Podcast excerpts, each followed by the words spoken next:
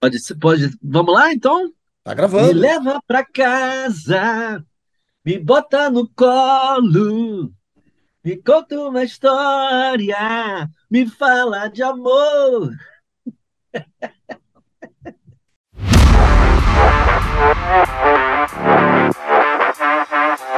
Página não encontrada. Bom dia, quem é de bom dia, boa tarde a quem é de boa tarde, boa noite a quem é de boa noite. Como diria Adelson Alves, está entrando no ar em seus ouvidos e tímpanos o programa 50. Caraca, 50. De página não encontrada, o popular página, ou PNE, que também parece com Paul, Newman, mas não é. Estou aqui com Pablo Miyazawa, e Marcelo Ferla. Estou aqui no Maitá, sentindo frio, um frio carioquinha, de meinha e casaquinho alvinegro, olha só que coisa. No começo do inverno, na verdade, no começo do no, no outono carioca, mas sentindo um inverninho. E hoje nossa pauta está florida, como sempre está, né? Mas estamos aqui muito animados com um grande festival chegando, o C6. Aqui no Rio teremos uma versão um pouco mais condensada. E vamos falar também de artistas queridinhos do coração, né? Cada um vai confessar cinco, cinco vai confessar não, vai professar o amor por cinco artistas que para ele, para nós, né? Estamos aqui ah, falando de nós, está acima do bem e do mal, mesmo que a gente não goste de tudo que eles fizeram, a gente sabe que eles são assim é, praticamente família, né? Todo mundo tem os seus queridinhos. E a gente tem também pautas palpitantes do momento, de coisas que aconteceram no mundo da música, polêmicas. Eu, trago, eu vou falar sobre, uma, sobre um dos meus ídolos, que por acaso ele não vai ficar chateado de não estar incluído entre meus queridinhos, mas ele também é um queridinho. É uma polêmica envolvendo um post do Robert Plant. Mas antes de falar isso, eu vou passar a bola e saudar aqui primeiro o meu amigo que está mais próximo, Pablo Miyazawa, em São Paulo. Muito bom. Eu decreto a demissão de Marcelo Ferla como host desse programa, porque Pedro só tirou ali no improviso, né? Como diria o poeta, quem sabe improvisa ao vivo. E cá estamos neste programa aí que completa meia meia quanto? Meio centenário? Existe um semicentenário? Eu não sei como definir este programa aqui, mas parece que foram mais do que 50 páginas não encontradas Aliás, eu estou aqui cercado de páginas que eu não estou encontrando de fato, porque editar revista de papel em pleno 2023 por WhatsApp, telefone e reuniões de Zoom é uma grande loucura.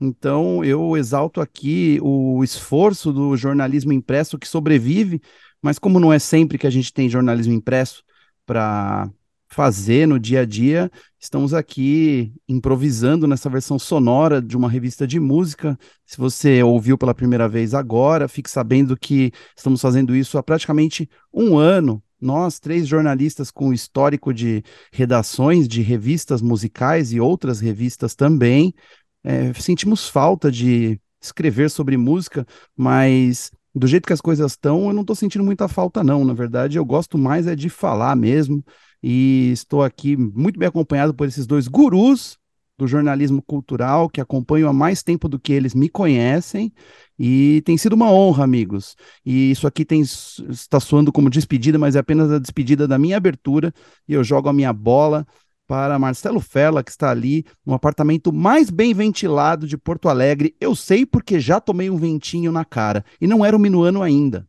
Eu estou aqui é, na minha fase Renato Portaluppi, vocês é que trabalhem. Esses dias botei o Pablo para editar, agora de supetão coloquei o Pedro para abrir o programa. Vocês é que se virem, eu vou jogar meu futevôlei, vou é, destilar minhas ideias antigas aqui sobre ultrapassadas sobre. Ah, não, não, não sobre música, né? Eu estou brincando de Renato Portaluppi aqui. Enfim, É um prazer estar aqui. Treinador estátua, é isso? O treinador, o treinador estátua, estátua, exatamente, né? Por enquanto a estátua está nos treinando.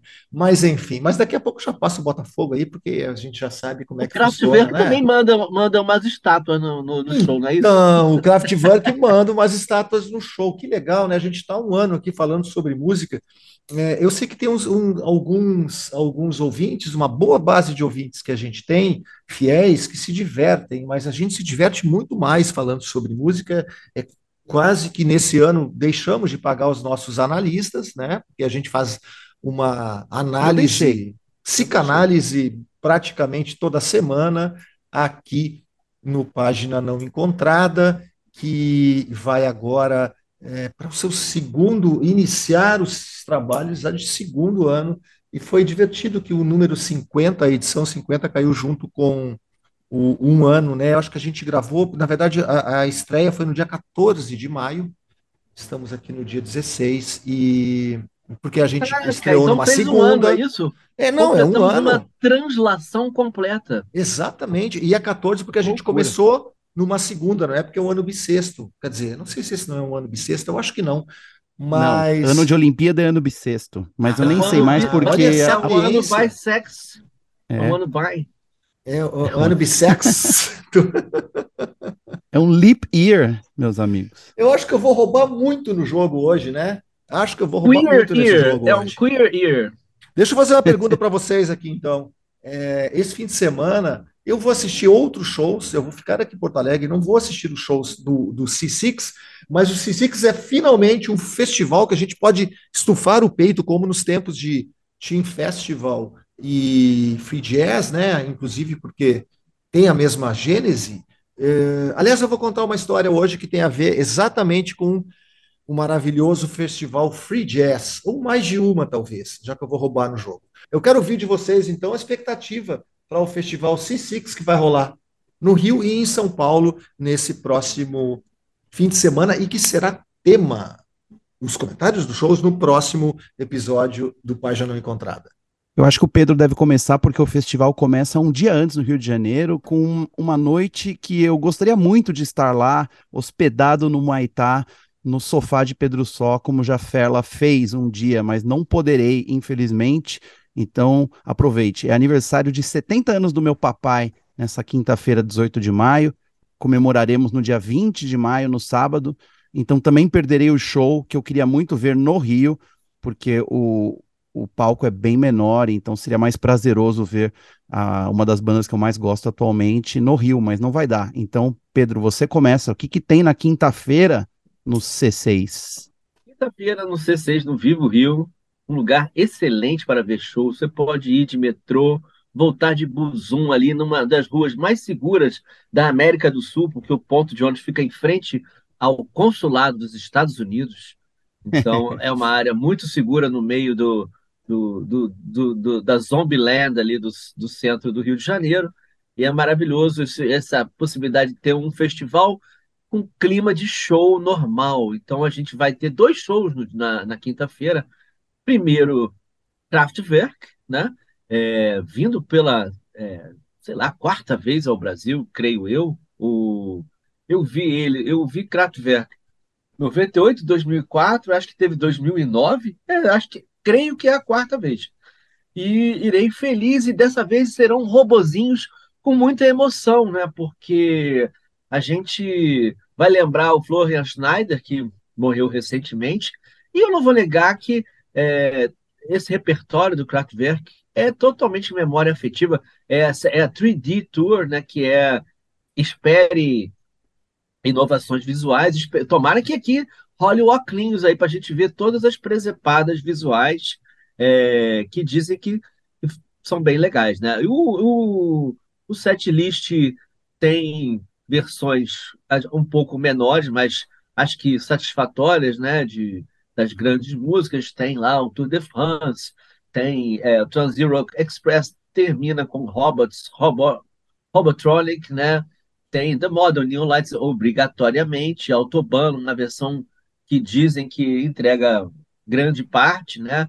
Eu, para mim, se não tiver Comment Melody, eu choro um pouco, mas se tiver, eu choro mais ainda ouvindo, porque sou dessas. Kraftwerk, para mim, vai ser muita emoção, como sempre é, apesar de os, alguns amigos é, maledicentes apontarem para o fato de que é apenas um playback, que eles estão ali fazendo Renato Gaúcho, botando a estatuazinha, o robozinho para trabalhar e, e não estão fazendo nada ali, provavelmente. Tu acha que Mas... eles não ficam, não ficam ali nos seus computadores mandando mensagens para os netos, mandando escovar os dentes antes de dormir, não? mandando bom dia, família. Os caras entram no WhatsApp de família, agora que tem. Antes não tinha no computador. Como agora é que é bom dia, família, o, Pablo? Pablo sabe, fala aí. Bom dia, família, em, em qual idioma? Em, em alemão. A idioma, idioma de Düsseldorf. Guten Morgen, família. Simples assim. Pô, Kraftwerk é demais, né, cara? Mas deixa eu continuar então para falar um pouquinho mais. Quinta-feira também temos o Underworld e aí eu vou passar a bola para Marcelo Fela porque eu estou um pouco desconectado do que este, é, este essa, essa banda galesa que não é banda e também não é de rock, mas também está associada a todo um universo de recordações rock and roll dos anos 90, final de 90, 2000. O Underworld é a banda do Born Sleep, né? Bastaria isso, né? São três caras, eram três, na verdade, né? Era, Eles podiam um tocar por uma música... hora essa música só, né? Exatamente, né? é, ela é longa de qualquer maneira, um trio de música eletrônica, espetacular, eu acho que são, é desses artistas de música eletrônica que realmente merecem um espaço no panteão ali da, da, da cultura pop do pop, Prodigy, Chemical Brothers, Underworld, uh, Orbital, Orb, aí mais meia dúzia aí, não mais muito mais do que isso também, eles realmente eu acho que merecem estar nessa lista de grandes artistas da música pop. O Underworld tem uma parada que sai um pouquinho daquela música eletrônica última, nos últimos discos sai um pouco da música eletrônica apenas é, para dançar e entra numa numa eh, numa área um pouco mais rebuscada. Eu vou falar que tem algumas coisas do Underworld que lembram as coisas eletrônicas do The Fall, para vocês verem como tem uma aproximação aqui interessante. Eu nunca vi Underworld, é dessas lacunas que eu tenho, gostaria de ver um show deles, vou deixar isso para vocês. É, já vi Kraftwerk e é isso, apesar de todas as questões é, robóticas, né? É um show maravilhoso. E tem uma coisa sobre, da, sobre, sobre é, Kraftwerk que eu acho muito legal. É, não sei como é que tá agora, mas os shows que eu vi, teve três shows deles. O som é baixinho. Eu acho que eles fazem de propósito, que é para as pessoas prestarem atenção. Né? É, o volume não é, não é muito alto, pelo menos nos shows que eu vi. E como foi mais de um, eu acho que não foi um acaso. Eu acho que tem uma parada ali de parem um pouquinho para ouvir os, os, os avós da música eletrônica ensinar como é que a gente faz, como é que se faz isso, como é que se brinca com os brinquedinhos eletrônicos.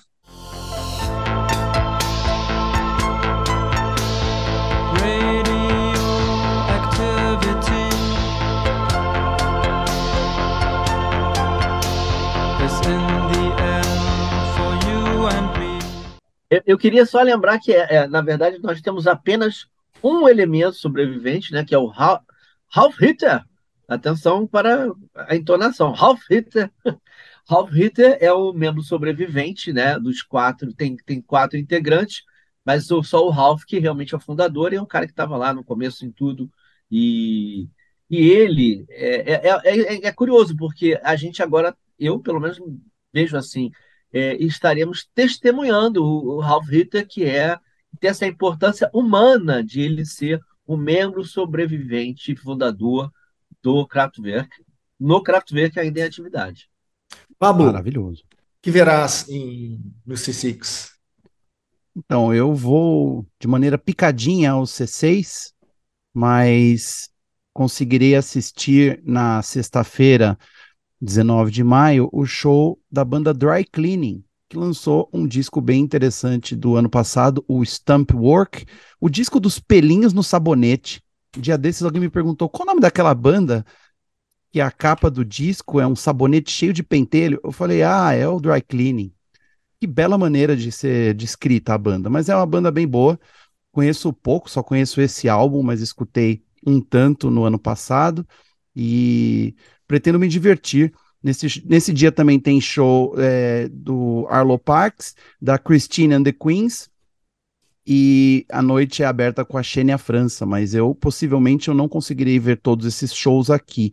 Também vai ter um tributo ao Zusa Homem de Melo dentro do Auditório Ibirapuera, com uma orquestra, a Orquestra Ouro Negro, com um monte de cantoras, né, a, a Mônica Salmazo, a Fabiana Cosa, que inclusive a Fabiana Cosa estudou comigo na PUC, beijo Fabiana, e o Gabriel Grossi. É uma programação bem, bem interessante e diversificada a sexta-feira mas eu confesso que vou aproveitar pouco, poderia mais. O, o dia mesmo que eu vou aproveitar é o domingo, mas a essa altura, Pedro Só já vai ter assistido ao show que tanto quero ver, porque ele verá o show no sábado, e sim, no sábado à noite ele vai ver o show do Black Country New Road e depois do The War on Drugs. Duas bandaças, um... hein? É, eu, eu confesso que War, The War on Drugs até hoje não me pegou, sabia? Que é isso, Pedro? É verdade, até hoje não me pegou. Eu sei que todo. Eu gosto de todas as referências que envolvem, mas eu, eu, eu espero ser tomado pela potência do bagulho lá ao vivo. Vamos falar de novo potente aqui com a voz do seu peru. Potência. Eu, a potência desse espetáculo ao vivo dessa banda, mas eu realmente eu até hoje não não consegui me envolver emocionalmente com War on Drugs. Eu gosto da banda, eu gosto, na verdade, desses artistas que o Pablo falou, eu gosto basicamente de todos. Uh, o Arlo Parks eu acho incrível, das, das, uma cantora maravilhosa, mas o Dry Cleaning eu, eu gosto pessoalmente mais do que os demais. A Florence Shaw é uma das minhas artistas é, queridinhas do ano passado. Eu já destaquei os dois discos, os singles do Dry Cleaning durante é, essas 50 edições várias vezes. Já falei bastante, uma banda de é, pós-punk que tem uma das coisas que eu adoro, que é uma pessoa declamando, conversando, falando, que é a Florence Shaw, mais do que cantar entre as músicas. A Florence Shaw participa do disco da nossa dupla de queridinhos também. Hoje dia de falar dos queridinhos do Página Não Encontrada, é, dos nossos queridinhos dos Le Mods também, no último disco, e ela é uma cantora que está no meu coraçãozinho nesses últimos, nesse último ano, desde que o Dry Cleaning lançou o seu primeiro disco, eles já saíram com o segundo esse ano e justificaram a, a toda a, a, todos os elogios que eles receberam da crítica quando saiu o primeiro disco deles.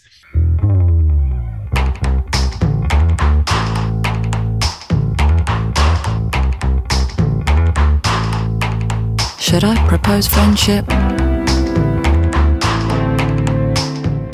A gente vai virar a página aqui ou temos mais Vem cá, vocês me convenceram a chamar de C6, agora estão falando de C6. A gente tem que ter um, uma conversa muito séria aqui, entendeu? Ah, eu falo do jeito que eu quiser. Eles fazem um festival com nome cifrado, a gente tem que falar como a gente gosta. Ainda tem gente que fala Lola Palousa até hoje, né? Então acho que C6 está muito bom.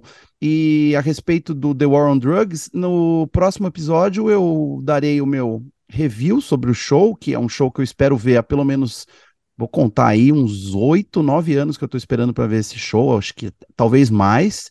É a primeira vez que eles vêm para o Brasil. Sempre escutei que era uma banda muito cara de se trazer para o Brasil, não só porque é um sexteto no palco, mas também porque tem muito equipamento, muita guitarra e tudo mais. Finalmente, um festival teve aí o culhão de pagar o cachê dessa banda, diferente, apesar de muitas referências antigas, né? Sempre que eu menciono que eu gosto, as pessoas falam, putz, mas essa banda parece muito, né? Outra e não sei o que, parece aquilo. Tem muita referência, mas eu acho que os caras têm um trabalho independente, assim, que vale por si só. O nome do cara é Adam Gradunciel, é, Granduciel, Adam Granduciel, que é o, o War on Drugs em si, e uma notícia interessante dele é que ele foi casado por alguns anos com a Kristen Ritter, a atriz que fez o papel da Jessica Jones na série da Netflix. Eles tiveram um bebê, e aparentemente, dizem os tabloides, eles se separaram, mas ninguém sabe se estão juntos ainda. E eu atribuo ao casamento feliz dele o fato do último disco da banda, o I Don't é, Live Here Anymore, como o pior da discografia do War on Drugs, simplesmente porque é um disco feliz. Então, o Adam Graduciel, ele faz discos melhores quando ele está triste. Então fica a dica aí que talvez o próximo disco do War on Drugs seja melhor do que esse anterior, que vai consumir boa parte do setlist do show, dos shows que veremos no Rio e em São Paulo. Então semana que vem eu dou aí o meu aval e despejo o meu amor pelo Adam. Muito bom. Esse foi o Pablo Meazal, então, na nossa sessão resenha, meets, sessão Splash, né, que é para falar das celebridades. Infelizmente, ele não falou o nome do filho ou quiçá da filha do, do Gradan Zurlam, esse é o. Bruce né, Julian Knight Granovsky. É o Olha. nome do filho. Bruce Julian, nascido Bruce em 29 Julian. de julho de 2019. É um bom nome, Bruce Julian. Seria homenagem a Bruce Springsteen e, ao mesmo tempo, a Julian Lennon? Eu, né? eu acho que sim. Eu acho que hum, sim. Faz sentido, né? Uma é. banda velha, né? Mas é boa, eu gosto deles também. É, mas não com assim esse entusiasmo. Acho que acho que show é show, né? Tem que ver como é que funciona.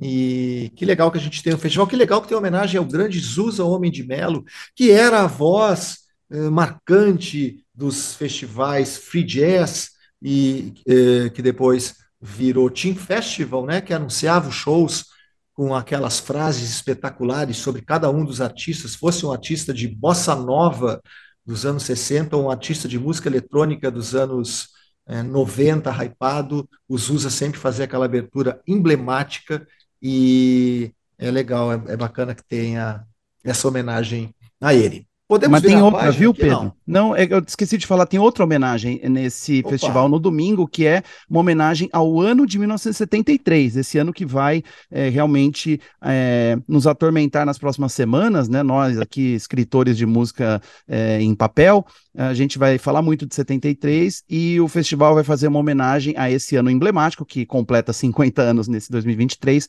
com um show do Kiko Dinucci com a Jussara Marçal, grande show, inclusive, que vai ter como convidados o Arnaldo Antunes, Giovanni Cidreira, Jadsa, Linda Quebrada e Tulipa Ruiz. Também depois tem um show do Tim Bernardes cantando a Gal Costa. E fechando a plateia externa da sexta-feira, o Caetano Veloso. Não sei se consigo assistir a tudo isso e ainda assistir o War on Drugs. Vejamos.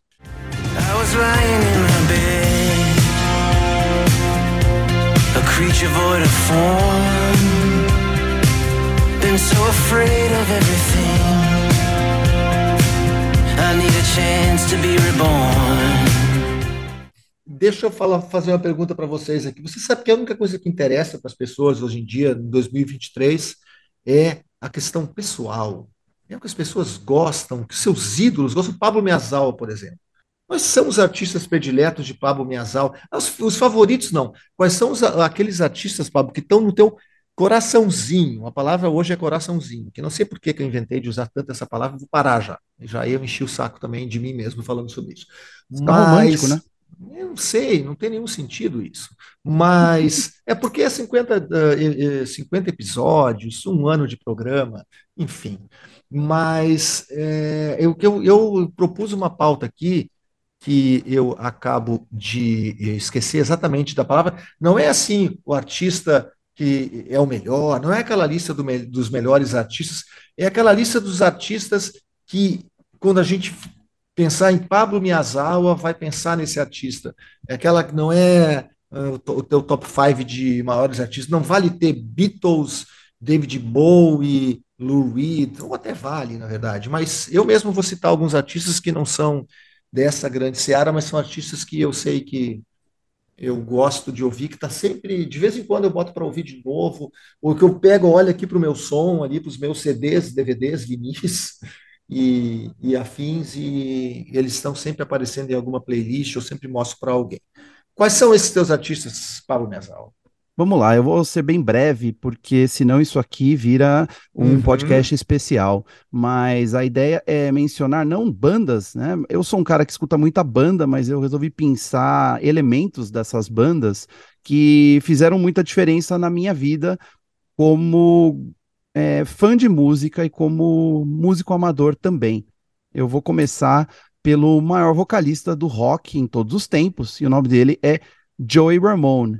Desculpa aí, puristas, mas o Joe Ramone tem uma voz que ninguém tem. né, mesmo que seja lá o que isso signifique. Joe Ramone, vocalista dos Ramones, que morreu em 2001 e faz muita falta até hoje, morreu jovem, todo problemático, mas realmente um gigante, literalmente no palco, quase dois metros de altura, muitos problemas, não saía de casa sem lavar as mãos 30 vezes e deu muito trabalho para os seus integrantes, para seus companheiros de Ramones, que nem eram tão companheiros assim, porque os caras se detestavam, mas o Ramone eu tive a chance de ver algumas vezes ao vivo e ele mostrou para mim que tudo é possível, você não precisa ser lindo, nem ter a voz mais bonita, e enfim, você pode ser um esquisitão e você vai ser lembrado num podcast vinte e tantos anos depois da sua morte. Então, Joe Ramone é um deles. O segundo é o Cliff Burton, o baixista do Metallica. Eu já mencionei ele aqui algumas vezes, mas simplesmente ele, para mim, era o melhor músico da banda. Ele fez a banda seguir esse caminho que hoje se tornou esse sucesso avassalador. E também morreu jovem demais morreu aos 26 anos, em 1986, e deixou sua marca aí, não só no heavy metal, mas também entre os baixistas, entre os quais eu me incluo. Eu comecei a tocar por conta da existência deste homem, desse californiano, que antes de tocar com Metallica, ele tocava com o Jim Martin, o guitarrista do Fate No More. Então, de esquisitice, ele já entendia antes mesmo de entrar no Metallica. Então, descanse em paz, Cliff Burton. O terceiro nome que eu vou citar é o do All Green. Eu vou, só vou citar homens aqui, vocês me desculpem aí o patriarcado, mas eu só consegui pensar nisso agora. O All Green é um cantor é, muito importante. Assim, eu não diria que eu sou um conhecedor da carreira, longe disso, mas num momento bem especial da minha vida, quando eu comecei a trabalhar com música propriamente dita, numa loja de discos, havia um álbum do All Green que sempre animava as minhas tardes e representava coisas muito felizes. É um disco dele que nem no Spotify tem, inclusive, que eu nem vou saber o nome dele também, porque é um disco muito misterioso que eu tenho em CD. Mas o All Green, o seu carisma, sua. Qual que é, Enfim, é, Pablo? É, é, dos anos, é, é, dos anos 80, 90, é 70 mesmo? É um disco de 95 dele. Ah, é o disco que é produzido pelos caras do Fine and Cannibals. Eu amo esse disco. É um, é um, disco branco com detalhes em verde, talvez. Tem Love tem uma... a Beautiful Thing, né? Exatamente. acho que já citamos, né? É, acho que já citamos é esse genial. disco. É um dos melhores discos dos anos 90, esse. Pô, Porra, maravilha. Que bom que eu não estou sozinho em achar que Love is a Beautiful Thing. Sim, entre outras mensagens, para você ter uma ideia, esse disco tem 10 faixas e nove delas tem a palavra amor nos títulos. Então, assim, como não amar o reverendo Al Green, um cara que espalha amor, carisma e uma voz maravilhosa de anjo e tá por aí ainda cantando, sempre me inspirou e continua me inspirando até hoje. Gostaria de saber mais de Al Green, gostaria de ver Al Green ao vivo, né? Queria ver se ele é realmente tão verde assim. Mas Al Green vive no meu coração e é isso aí, gente. O amor é uma coisa linda. O nome do disco é Don't Look Back. Isso tá? aí. É não... 93. 93. Pedro, eu acho que já foi resenhado aqui por ti, inclusive, esse disco já foi citado, pelo menos, quando, quando falamos de All num dos 49 episódios anteriores. Provavelmente, eu, eu, eu amo esse disco. Que bom, olha, eu me sinto agora menos sozinho no mundo e amando Don't Look Back. E tem uma música chamada Keep On Pushing Love, que é muito bonita também. O, baix... é, o baixista é o Doug Wimbish, que era o baixista do Living Color. É uma gruveira foda, adoro e procure aí no YouTube se tiver. O quarto nome que vou citar não poderia ser outro que Brian Wilson, o maestro maluco dos Beach Boys, que também num momento muito especial da minha vida é, me fez, é, se tornou a, a figura musical mais importante para mim, quando eu estava obcecado por tudo relacionado a Pet Sounds e a gravação do disco. Eu tenho um monte de livros, caixas e, enfim, tudo que o Brian Wilson fez no estúdio para competir com os Beatles naquela época que tinham lançado o, o Rubber Soul, e ele fez o, o Pet Sounds é, numa tentativa de competir, mas ele acha que não deu certo.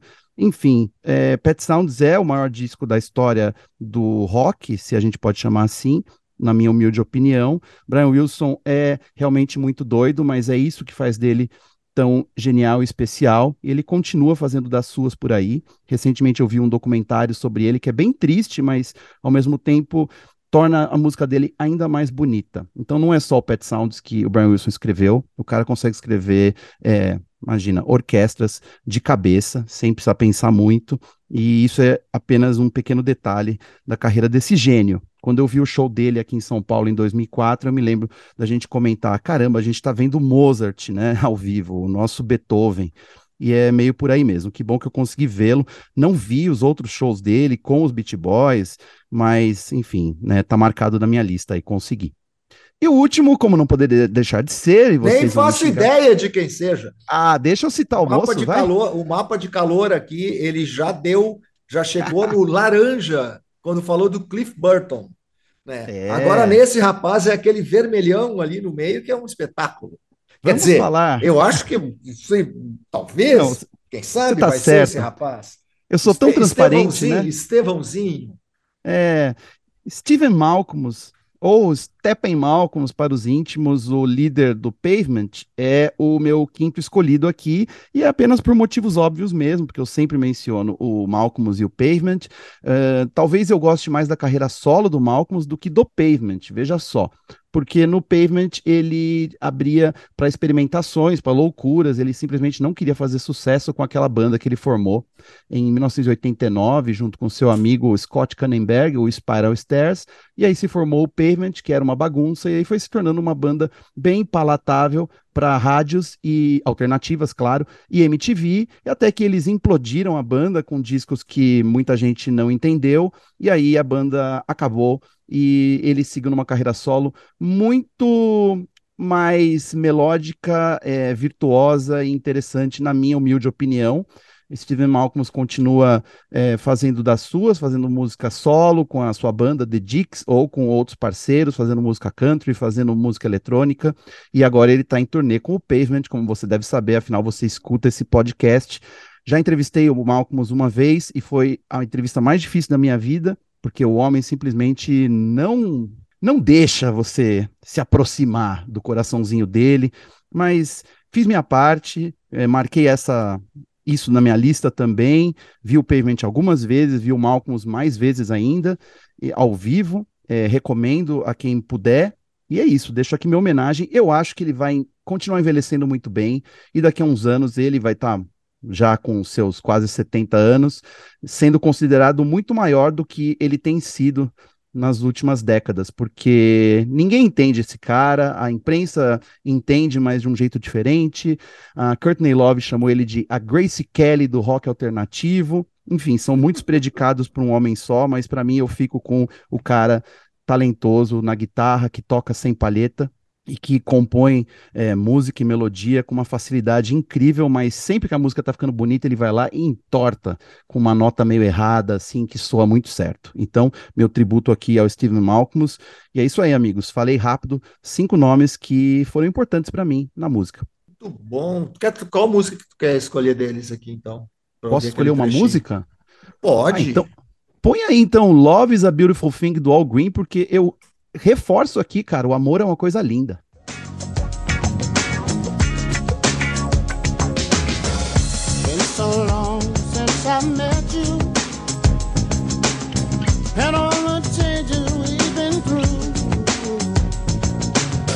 Eu vou passar a bola agora para Pedro Só, que está lá o seu uniforme botafoguense, sem estrela solitária. Ô, Fela, posso perguntar só? uma coisa pro Pedro Pode. antes de ele começar? É, Pedro, qual é o maior ídolo da história do Botafogo sem ser o Garrincha? Sem ser o Garrincha? De dia a gente pode falar. Newton Santos, não, Newton Santos, claro. Não seria o Heleno de Freitas? Não, o Heleno de Freitas é, é, é mais uma coisa simbólica. Mas o, o segundo maior ídolo do, do, do, Botafogo é o, é o Newton Santos, sem dúvida. Né? Porque um jogador revolucionário no Brasil, jogador de defesa que atacava modernamente e que com uma qualidade técnica inacreditável, e um jogador que marcou época jogando a carreira inteira pelo Botafogo também, identificadíssimo. A enciclopédia do futebol, recursos técnicos jamais vistos né, como um, jogador da, da posição. Lateral esquerdo, melhor lateral esquerdo de todos os tempos, em todas as seleções de qualquer país e planeta. Maravilhoso. Que loucura, hein? É muito botafoguismo aqui. Eu não vou perguntar sobre o Pita agora, mas enfim. O Pita é o craque, é o ídolo do, do, É o teu ídolo, né, Pablo, do São Paulo? Não, cara, não, não é o Pita? Não, eu, eu falo em um próximo programa, mas não. É, já foi o Pita, sim, mas acho que não. Mas eu, eu chego lá. Não é o Raí. Nem o tá Rogério Ceni. Pablo, é, Pablo não, Pedro só. Quem são os Newton Santos da tua música? Poxa, é, tua é preferência musical. Essa lista vale só hoje, tá? Que ela é dinâmica, ela vai mudar muito. Mas vou começar aqui é, pelos brasileiros. João Gilberto é, é algo que marcou minha, minha, minha sensibilidade musical, minha vida muito cedo e pela infância ainda, e por uma sorte danada, o álbum branco é, eu descobri cedo na adolescência, então pude deixar de ser um roqueiro, nunca fui, na verdade, um roqueiro aculturado e descobri o álbum branco de João Gilberto, que é uma obra-prima, um negócio também é, tesouro da humanidade. E daí fui para trás, fui para frente, me interessei por bossa nova. Hoje em dia me considero uma pessoa apaixonada por bossa nova. É, e acho que é uma das razões que é uma das, um dos elementos que faz da música brasileira ser tudo que ela é, é apesar da ingratidão de alguns críticos baseados em questões é, de luta de classes e outras babaquices. Mas João Gilberto, maravilhosamente, Jorge Ben, também, um grande ídolo é, em todas as suas. É, eu, Jorge Ben é, é, múltiplo, não é só Jorge Ben, Jorge Benjor, mas o Jorge Ben, até virar Jorge Benjor, já teve umas três ou quatro encarnações diferentes. Eu consigo gostar muito, inclusive, da fase som livre, que muita gente não gosta, né?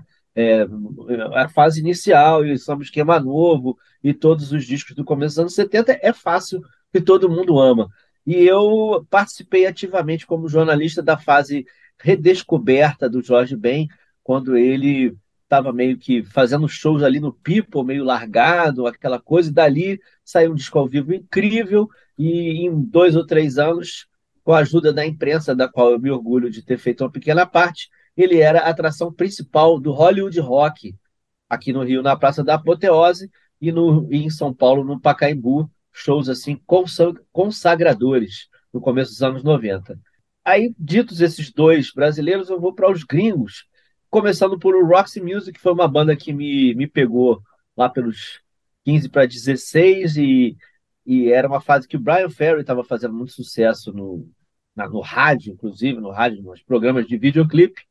E eu, com o meu background progressivo, de já conhecer e gostar muito de rock progressivo, encontrei o melhor de, de vários mundos dentro do Roxy Music, que também é uma banda múltipla, que começa de um jeito com o Brian, dois discos ali, e depois já vai mudando e vira uma coisa meio prog, mas com, com muita com elementos muito pop, tanto é que ela vai ditar depois o, o, o pop dos anos 80 a partir de discos como Flash and Blood e o Avalon, né? que dão norte para a carreira de muitas bandas, as bandas de Romantic e várias bandas de, de pós-punk que são inspiradas totalmente, quando não copiadas, do, do Roxy Music. Então, Roxy Music é essa, essa múltipla é, identidade dele e com alguns gênios é, principalmente o próprio Brian Ferry, que, apesar de cantor, tem uma, uma um, um, talento musical incrível, né? Ele é mais conhecido como cantor, mas ele tem um talento musical incrível e como compositor nem se fala. A gente teve o Brian no, no começo também é, exuberante e grandes músicos que contribuíram passando pela banda, incluindo, claro, o Phil Manzanera, guitarrista, que também é um guitarrista pouco valorizado, tem pouco nome para o que ele fez e, e, os caminhos que ele seguiu no Roxy Music. A gente tem. Aí eu vou falar do meu ídolo na parte lírica, como para mim, o maior letrista da música né, na língua inglesa, né? É o Leonard Cohen, que para mim está é, tá acima do Dylan, está acima de todos os outros. É um, também foi uma iluminação na minha vida como leitor e como e como ouvinte, né? E curiosa, tem uma curiosidade engraçada que Sabe quem é fã de Leonard Cohen? O rei Charles, o, o, o agora rei, o, o ex-príncipe, né? o, monarca pre previamente conhecido como príncipe. Mas ele, era, ele é fã do Leonard Cohen, o que demonstra que ele é um homem de wealth and taste. Né? Mas é, Leonard Cohen é um troço também, é, uma iluminação na vida de todas as pessoas, um grande cantor, também, porque eu, eu posso dizer que eu vi, eu o vi assistir duas vezes ao vivo, já com seus 70 anos e com uma energia incrível. Ele que inicialmente era um cara que era meio hesitante para cantar ao vivo, né? Ele, ele começou como escritor mesmo, né? E se lançou meio tardiamente na música. E o outro nome é o Iggy Pop, que para mim tem a ver também com outras coisas da minha geração da, da, do punk rock, porque o Iggy Pop também é músico, porque o Iggy Pop nos estúdios, e para mim, estúdios, o, a, o primeiro disco dos estúdios, para mim, é em vários momentos da minha vida, eu considero o maior disco de rock, de punk rock, de porradaria da, de todos os tempos. Eu sou alucinado por aquele primeiro disco e os estúdios também com a Fan House, claro. E depois o que o Ig foi construindo, ele como compositor, ele na parte, na, na, na fase Ig, Bowie, na simbiose deles, e, e, um dos shows também que marcou minha vida depois, em 88, quando eu assisti o Iggy Pop na turnê do Inch no Calecão, é, eu devia ter acho que 20 anos, uma coisa incrível, também foi algo que sacramentou essa, essa paixão de adolescência, e o Ig continuou nas suas mutações, né? gravando com, com o pessoal do, do Queens of Stone Age, gravando discos de chanson, né? fazendo coisas às vezes não tão boas, mas é, se mostrando também um crooner e, e, uma personalidade que junta também melhor tanto o animal do rock, o maluco, o, o demente, o incontrolável, quanto também um homem sensível e intele intelectual que ele é de verdade, apesar de andar sem camisa o tempo todo e de ter todo um, passado de, de atos é, selvagens, digamos assim, no palco, né? Então são, falei aí, cinco, cinco heróis, incluindo só uma banda. Pô, demais. Quer, quer escolher alguma música desse, de um desses heróis? Vou pedir João Gilberto, é preciso perdoar. Madrugada já rompeu, você vai me abandonar sinto que o perdão você não mereceu. Isso seria uma mensagem cifrada para alguém, Pedro Só? Não, nunca, não, não mesmo. Essa, eu acho que, bom, eu, eu acho que é preciso perdoar em tudo. A única coisa que eu não perdoo é bolsonarista. O resto a gente pode perdoar. Ops. Ops. Bom, eu fui ali trocar de roupa, né? Pra, porque, porque depois dessa lista do Pedro e também da lista do Pablo, que é uma super banda e tal, que é uma brincadeira legal, mas é legal também porque a minha lista ela tem um recorte é, muito pessoal, assim, é 100% Marcelo Fela com acento no E, que o meu Marcelo tem acento no E. O que, que eu posso fazer? eu vou fazer. falar de cinco sons aqui, é um disco, uma música e três artistas. A primeira banda é uma banda, é a banda paulistana, Paulista Fellini, que eu adoro, é a minha banda brasileira favorita. É, é o Fellini é uma banda que os discos não são bem gravados, ali nos anos 80, uma banda independente que pretensamente faria muito mais sucesso e achava que faria muito mais sucesso do que fez. Adoro as letras do Cadão Volpato, que é jornalista, que é letrista, que é cantor. Já falei para ele que foi uma das minhas bandas prediletas quando eu entrevistei ele é, para fazer uma das resenhas na, na revista Frente, que eu fazia com o Emerson Gasperini e com o Ricardo Alexandre. Aí estavam lançando mais um dos discos, acho que o quarto ou quinto disco deles. E é uma banda absolutamente inovadora que fazia o que ninguém fazia nos anos 80. O Brasil estava aprendendo a fazer rock, tentando fazer aquele rock, o que virou rock nacional, imitando todas as bandas gringas, né? imitando Smiths, imitando New Order, imitando Police. Todas as grandes bandas imitavam alguém, imitando The Clash. E os caras fizeram um negócio ali que era bossa nova, com uma bateria eletrônica misturada com rock. Eu acho sensacional, adoro Fellini, é, da, é realmente a banda brasileira que eu mais ouvi e que eu mais gosto. É, outra banda é um trio de norte-americano que é o Morphine. Eu adoro o Morphine, para começar, porque é um trio que não tem guitarra. Eu sou um grande fã de guitarras, embora eu fale muito bem de guitarristas e gosto de muitos deles. O, o, o Mark Sandman canta maravilhosamente bem. Eles fazem o que se convencionou de chamar de punk jazz. Ele toca um baixo de duas cordas. Tinha dois bateristas em um determinado momento. É, e tem um saxofonista, quer dizer, uma formação completamente estranha, as músicas são maravilhosas, os discos são constantes, são muito bons.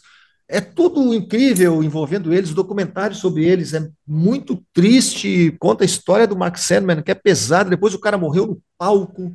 é, para completar. Eu entrevistei uma vez o Dana Colley, que é o, o, o saxofonista, e foi muito legal também.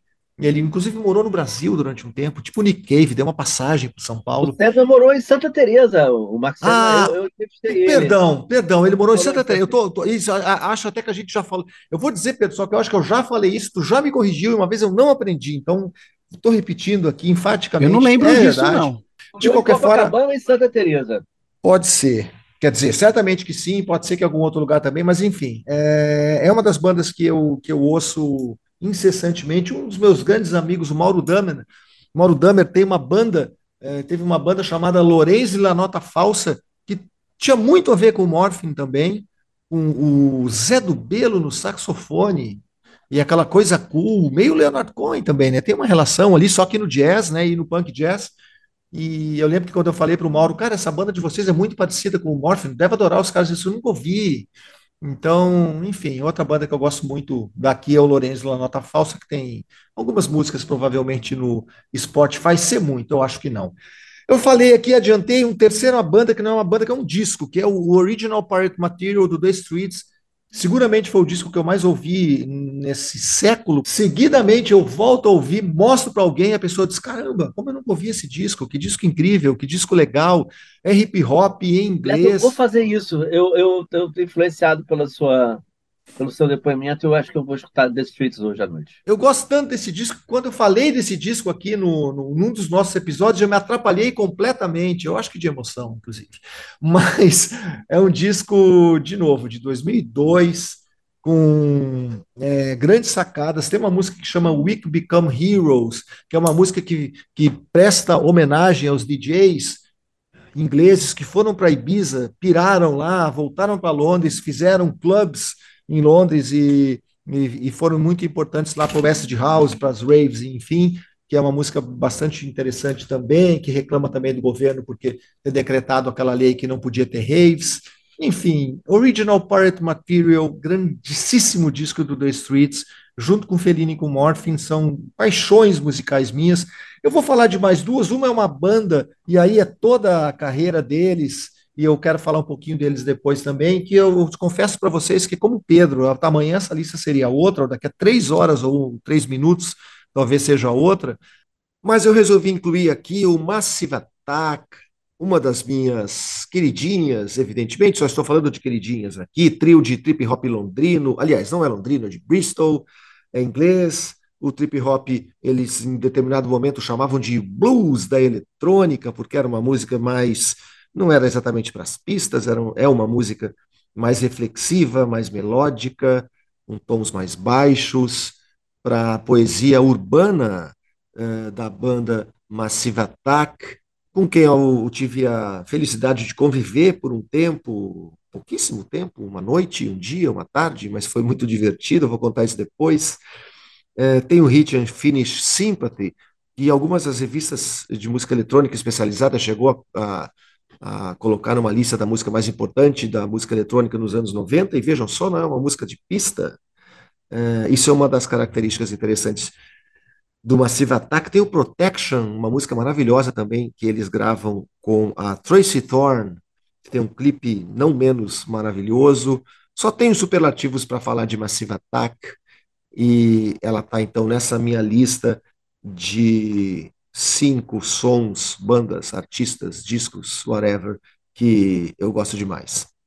E finalmente uma música que durante muito tempo, agora faz tempo que eu não faço isso, durante muito tempo eu ouvi essa música durante todos os sábados à tardinha, rituais. Para mim a música tem esses rituais todos.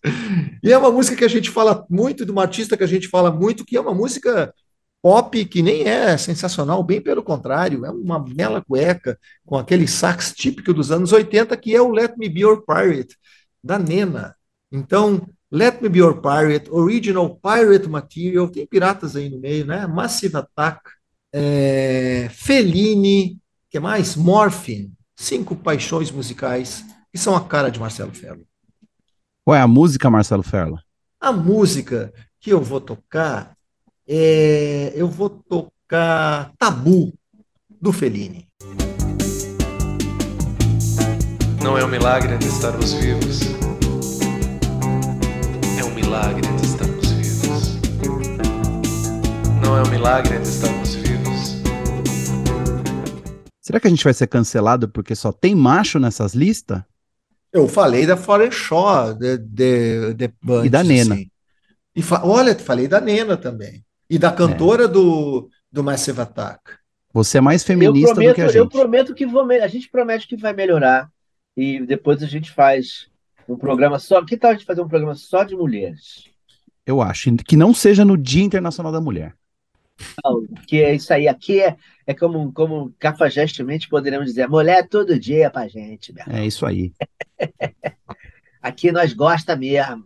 Pablito, me conta. Quer contar alguma história envolvendo é, Pablo Miyazawa e jornalismo barra algum artista? Putz, cara, nossa, eu tava com isso na ponta da língua, mas, bom, eu vou, vou falar mesmo assim. Quando eu era um foquinha, eu não era bem foquinha, vai, eu já tinha uma certa idade aí, vai, quase 30 anos nas costas. Eu fui fazer a minha primeira reportagem dentro de camarim, que é uma coisa muito esquisita, né? Entrevistar uma banda antes de entrar no palco, mas de alguma maneira o, a gente conseguiu é, essa proeza e não foi exatamente uma grande banda, né? Há quem diga que sim, mas para mim na época era bem interessante a ideia de ir ao camarim de uma banda de new metal chamada Deftones, que veio aqui para o Brasil em 2006 para um show da sua turnê do disco Saturday Night Wrist, que é um disco que eu gosto muito, e o nosso amigo fotógrafo Marcos Hermes, sempre ele, né, onipresente no podcast, ele arranjou, né, ele sempre tem essas mu- mutretas assim. Ó, arranjei uma maneira da gente ir pro camarim para eu fotografar os caras antes do show e você pode ir comigo e você entrevista os caras lá. O que que você acha? Eu acho que foi desse jeito que a gente combinou. Eu fiquei meio apavorado, porque até então eu só tinha feito entrevistas por telefone ou entrevistas que são entrevistas de fato, e não ir a um camarim e ver o que acontece. E aí, é, lá fui eu, né, no- novinho, a revista tinha acabado de começar, Rolling Stone estava, acho que na edição 4 ou 5 ainda, e lá fomos nós no Via Funchal e entramos no camarim para receber, na verdade a banda nos recebeu, né, o Chino Moreno, o Steven Carpenter, o Frank Delgado, o Abe Cunningham e o falecido Chi Chang, o baixista. E eu tô falando disso mais porque a minha interação com o Chi Chang, que infelizmente ele morreu depois de ficar muitos anos em coma, ele sofreu um acidente e, de carro horrível e ele faleceu em 2013, ou seja, uns seis anos depois dessa entrevista comigo, então não tive nada a ver com a morte de Chi Chang, mas me lembro de curtir muito a vibe do moço que estava ali na minha frente. Resumindo a história, é, entrevistei a banda, principalmente o vocalista Tino Moreno, e ao longo do, de toda a entrevista, ele ficou enrolando baseados de maconha muito tranquilamente assim na minha frente e fumou uns dois ao longo da entrevista, enquanto o guitarrista, o, o Steven Carpenter, que é uma figura, né, um cara barbudo, cabeludo, ficou se deliciando com melancia. E parecia que os caras nunca tinham visto melancia na vida, né? Do jeito que o cara tava muito feliz, falando assim, nossa, essa melancia tá muito boa, cara. E o Chi Chang comendo a melancia também e tal. E então, basicamente, eu, eh, foi uma, uma hora que eu fiquei com eles no camarim, né? eh, tentando fazer uma entrevista e era praticamente inútil, porque eh, ou eu não era muito interessante, ou a melancia e os baseados eram mais interessantes do que eu mas fiquei lá lutando para conseguir alguma coisa e no fim a reportagem foi simplesmente ah, embalos de sábado à noite com o Deftones, né, em que tipo, praticamente eh, nada rendeu, mas pelo menos eu vi coisas incríveis, algumas impublicáveis, algumas que eu não posso falar aqui, tanto que após o show voltamos ao camarim para uma festinha é, e muita coisa sobrou nas mesas, inclusive peguei algumas dessas coisas que sobraram nas mesas, porque banda deixa restos, né, quando vai embora. Então eu peguei algumas lembrancinhas, não posso dizer quais, e também devo dizer que Tino Moreno, ele não passou a bola para mim em nenhum momento, não ofereceu do seu baseado, e eu devo dizer isso, né? Tem músicos, artistas que são muito generosos com os seus entorpecentes. Né? Já, já tive muitas ofertas durante entrevistas, assim, quer experimentar, quer um pouquinho e tal? Não que eu aceite, mas enfim, né? Educação. Mas Tino Moreno não passou a bola para mim e nem para os seus colegas, ele fumou os baseados sozinho. Então é isso, Marcos Hermes tirou fotos incríveis desse dia, que guardo com, com muito carinho no coração, e da festinha que teve depois, o After Hours, no camarim também. Né? Saudades do Via Funchal, saudades do Marcos Hermes, saudades do Chi Cheng e de um tempo mais tranquilo em que a gente podia entrevistar uma banda no camarim e tudo bem.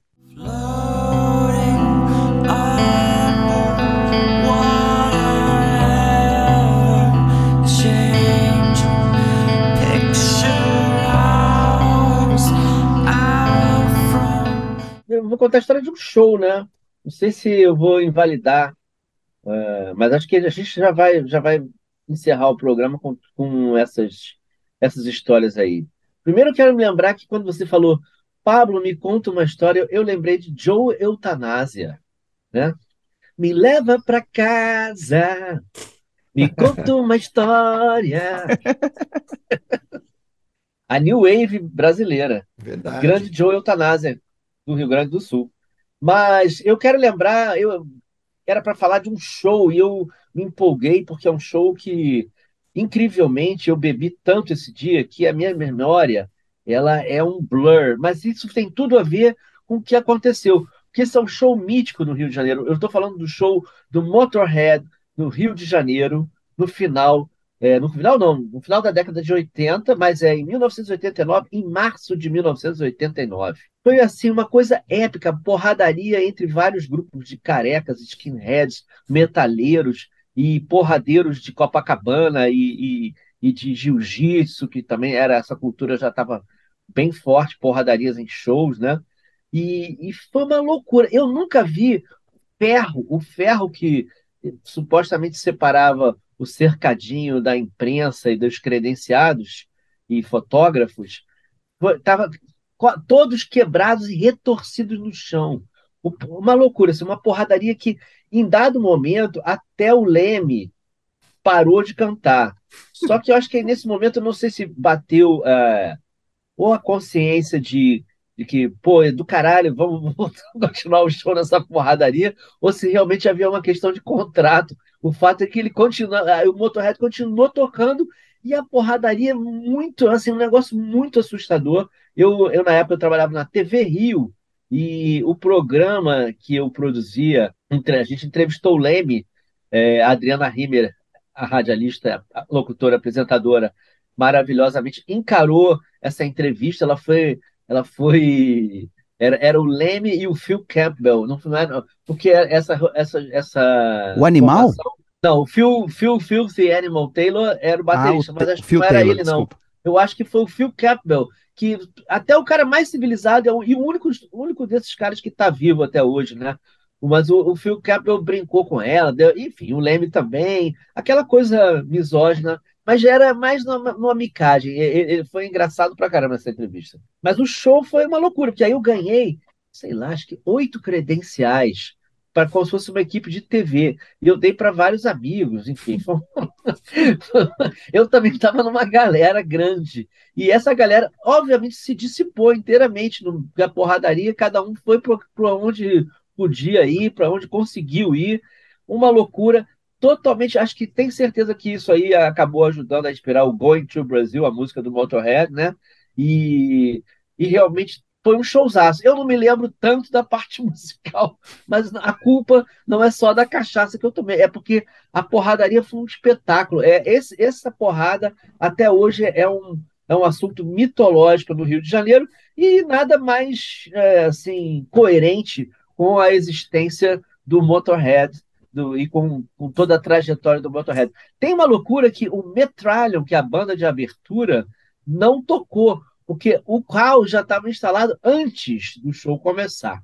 Só para você ter uma ideia, a porradaria era, era assim, tinha um esquema de, de catraca, de, de as pessoas é, pularem catraca, de roubarem ingresso. Cara, uma loucura, uma insanidade. Nunca vi nada parecido na minha vida. Depois desse show, passei por vários perrengues em alguns lugares do mundo, mas nada comparado a isso.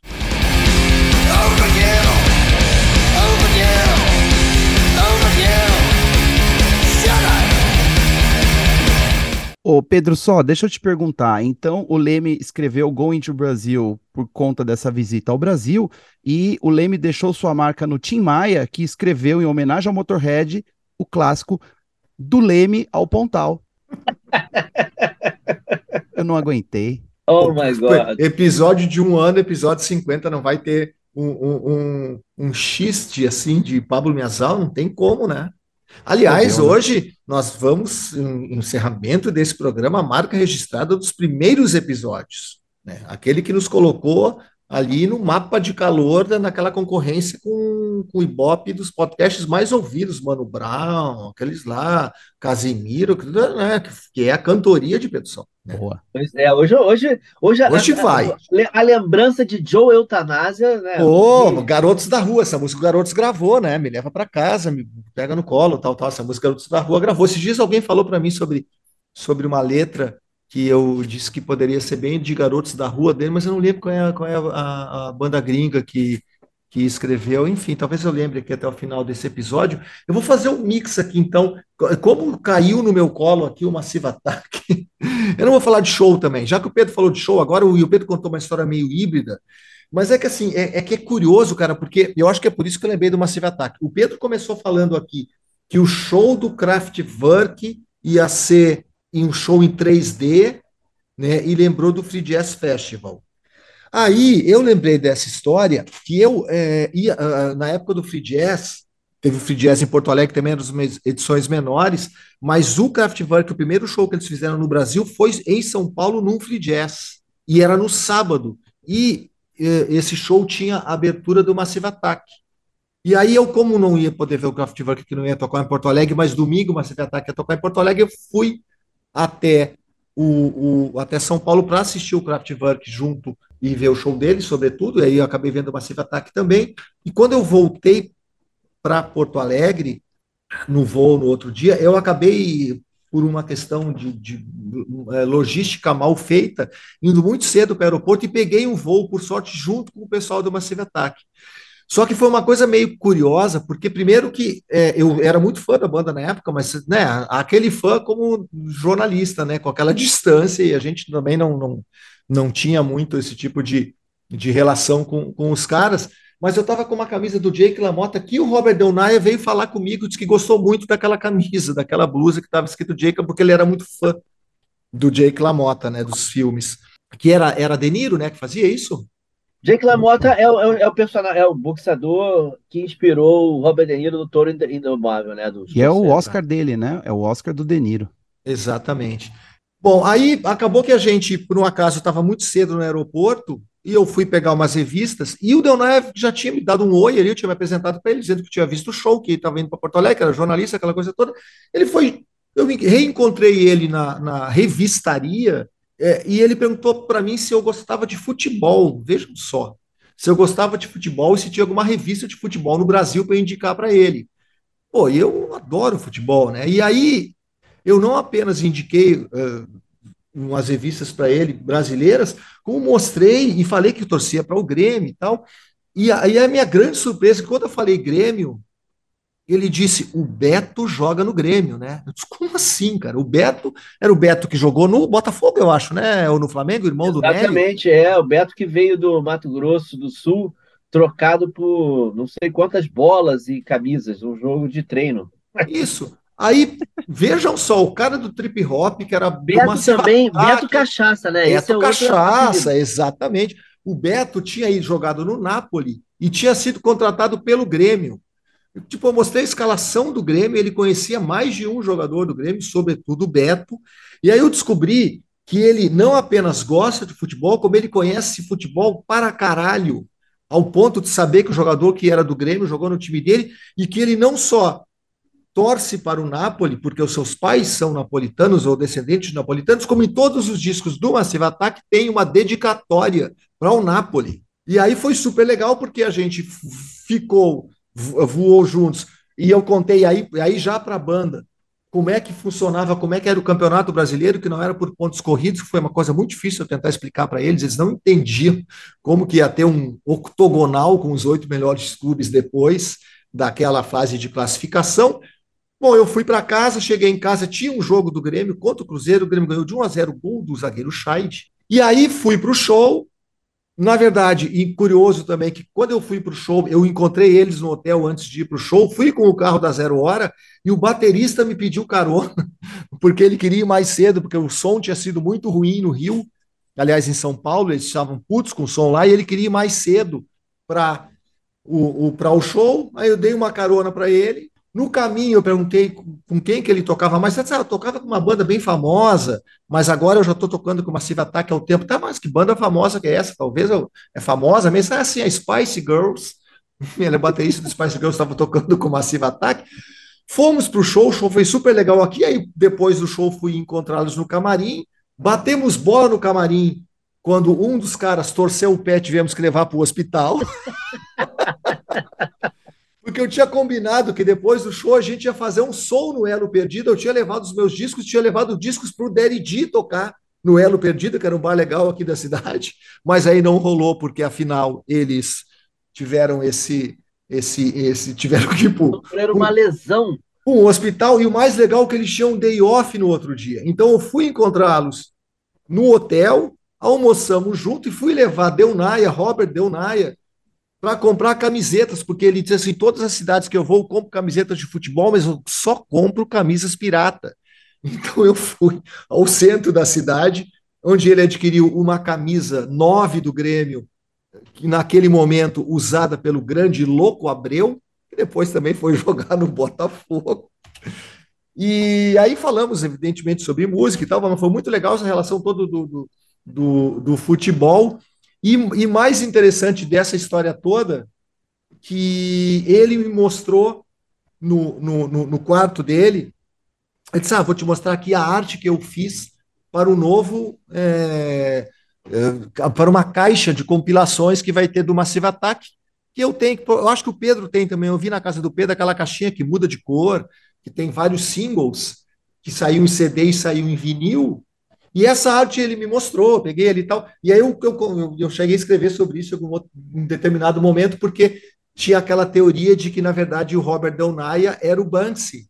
Né? E de verdade, eles, eles eram da mesma turma, os dois são, são grafiteiros. Nesse momento, em Londres, tem uma exposição do Robert Delnaia com várias das, das obras dele, que são obras de street art e que são não são parecidas com o do Banksy, mas enfim, né? Tem aquela, aquela brincadeira, são, são mesmo da mesma turma. E, e, eu fiquei pensando, será que aquela arte que ele me mostrou, vai que ele é o mesmo Banksy, né? Não é o Banksy. A teoria é boa, mas enfim, foi sensacional eu conhecer os caras, eu passar esse, esse dia, dois dias basicamente com os caras e, e sobretudo entender que eles tinham uma grande paixão por futebol e que o Donai entende para caramba do esporte que tanto amamos. E essa é uma das boas histórias que eu tenho. Eu trabalhei muito em gravador, então trabalhei muito com artista, já fui em muito camarim, já fui muito backstage, mas é, essa história aí, como jornalista, eu acho bem legal. É, que bom que a gente pode eventualmente ter esse tipo de contato com, com esses caras e entender que eles são gente como a gente, que gostam de futebol e amam o Napoli. Eu não amo o Napoli, mas enfim, é um time legal para torcer, né?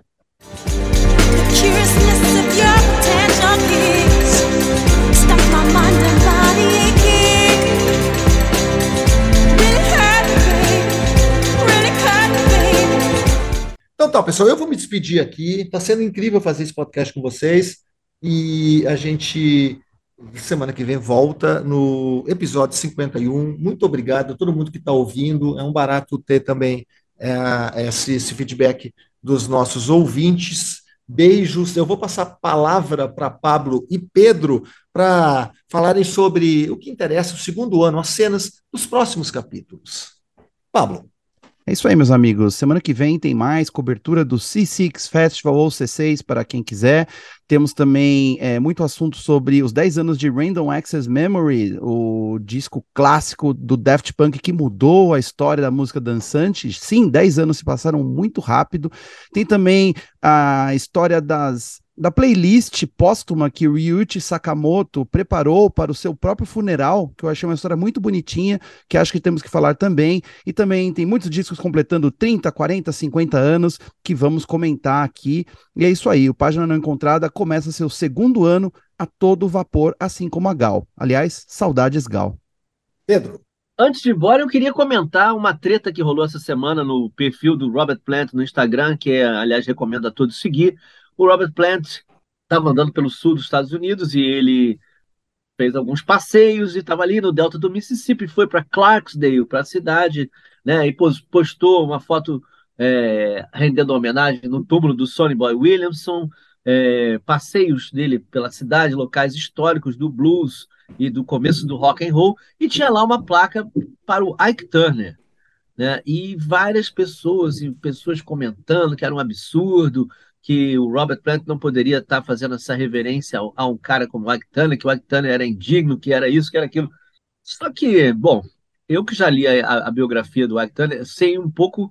A gente dá para entender quem era o Turner, um pouco de como era a relação dele com a Tina Turner, nada que justificasse, claro, as agressões físicas. Mas o Turner era um cara, um doidaralhaço, um, um cara que tinha relação com as mulheres no esquema de gigolô, ele não tinha um. O casamento dele não era um casamento convencional, nunca foi, né? Nada que justifique, claro, a violência, nada que faça dele um cara legal, mas um cara que tem sua importância. E isso está é, tá dito por pessoas que estavam lá, Little Richard, todo, várias pessoas afirmam reafirmam a importância do Ike Turner. E o nosso querido Robert Plant, que não erra nunca, porque é ídolo, é ídolo e sabe tudo, colocou a foto lá e não se importou com as críticas, porque a história é a história, tá na história. Ike Turner, Sonny Boy Williamson e Robert Plant e o rock and roll.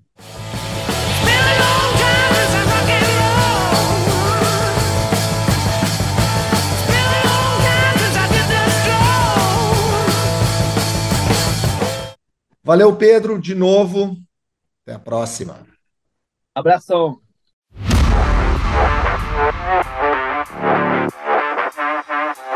Página, não, não encontrada.